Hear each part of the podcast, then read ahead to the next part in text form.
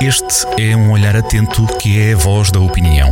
Olho de Gato, a crónica de Joaquim Alexandre Rodrigues.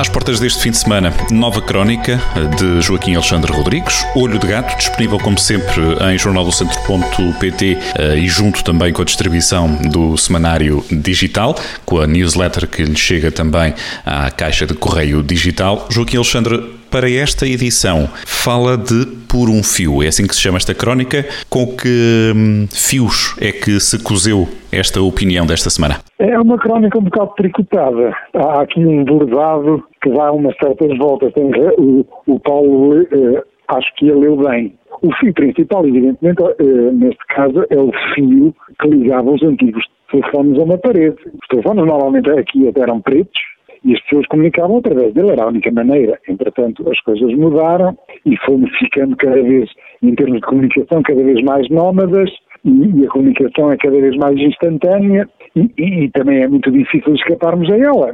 Se houver uma pessoa determinada a fazer-nos passar uma mensagem, nós teremos alguma dificuldade em evitá-la. Essa portabilidade, agora nós podemos comunicar por uma, uma infinidade de, de maneiras, WhatsApps, Messages, Zooms, por aí fora, Antigamente os mails uh, só, só se viam em casa, agora temos os mails no bolso, temos o senhor Google no bolso. Uh, isto é bom, isto é mau, isto dá mais liberdade, isto dá menos liberdade, depende das situações. Eu dou alguns exemplos à volta dessa questão. E entretanto, o que é que eu quero? Eu digo, digo simultaneamente que estamos no verão, e, portanto, essa é uma crónica tipicamente de verão, que estamos no verão, que está, está muito calor, esta semana esteve um calor, um calor terrível, em Albufeira, em Albufeira os ingleses desapareceram. Albufeira já não tem ingleses bêbados, uma desgraça.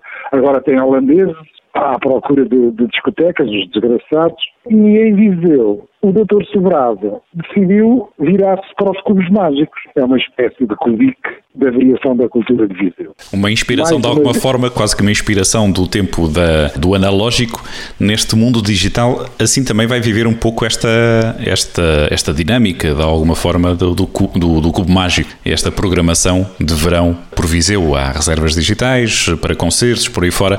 Enfim, é uma, uma dinâmica diferente, não é? Aqui abrir o pano a esta programação já para final de mês, digamos assim. Exatamente.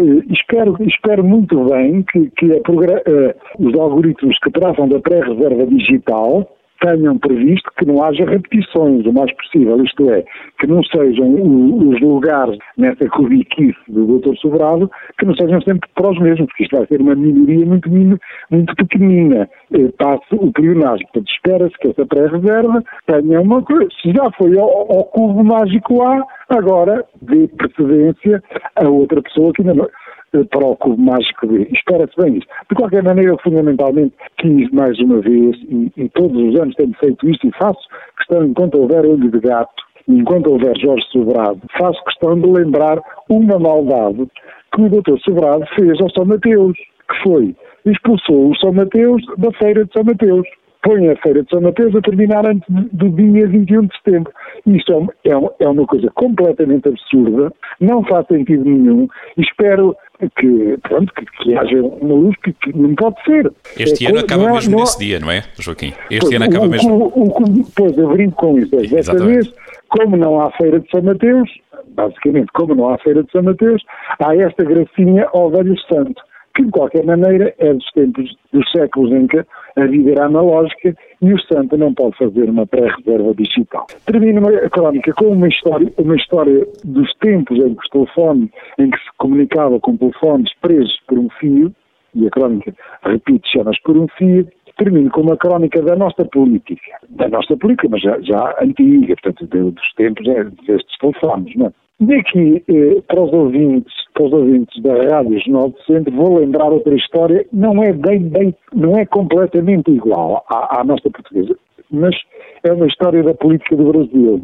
Em março de 1990 subiu ao poder o, o presidente Collor e o Brasil estava numa situação, vivia aflito numa situação de, de hiperinflação. Havia a inflação por mês, por mês, eu repito para os ouvintes peço desculpas até eventualmente desta, desta preciosidade, por mês a inflação era de 84%. uma situação absolutamente insustentável eh, e um bocado típica das Américas Latinas na altura.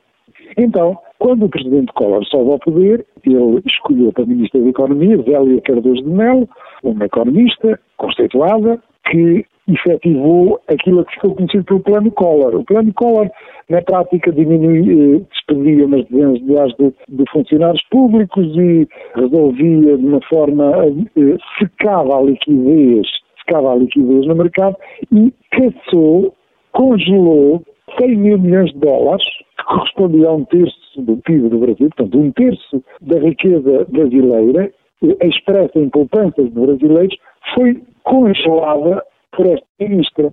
De um dia para o outro, as pessoas deixaram de ter direito, deixaram de ter acesso ao seu dinheiro. O dinheiro ficou congelado no Banco Central. E é exatamente o governador do Banco Central do Brasil, é, é com este que, está que é exatamente a história que eu vou contar agora, de um telefone preso por um fio. A ministra queria convidar para governador do Banco Central do Brasil Ibrahim Elias. Era uma pessoa da sua confiança chamada Ibrahim Elias. Simplesmente a secretária dela enganou-se e ligou para. Isto em março de 1990, portanto, na altura ainda não havia telemóveis, não, é? não havia esta comunicação móvel, era mesmo por um fio. E a secretária enganou-se e, em vez de ligar para o Ibrahim Elias, ligou para o Ibrahim Eris.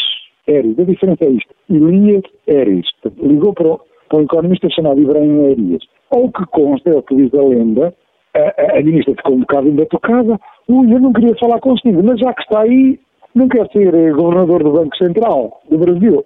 E pelos modos foi assim. Em vez de, na comunicação por um fio, aconteciam eventualmente mais equívocos que agora na comunicação digital. Muito bem, e é assim que também na rádio e no Olho de Gato vamos fazendo este desfiar do novelo de opinião com Joaquim Alexandre Rodrigues. Este Por um Fio é a crónica desta semana de Olho de Gato para ler em detalhes, da primeira à última letra, em jornaldocentro.pt. A partir já deste fim de semana, Joaquim Alexandre Rodrigues, obrigado por esta boa conversa, como sempre. Até para a semana. Até para a semana, um abraço. Olho de Gato, a crónica de Joaquim Alexandre Rodrigues, na rádio às sextas-feiras, com repetição nas manhãs de domingo e sempre no digital em jornaldocentro.pt.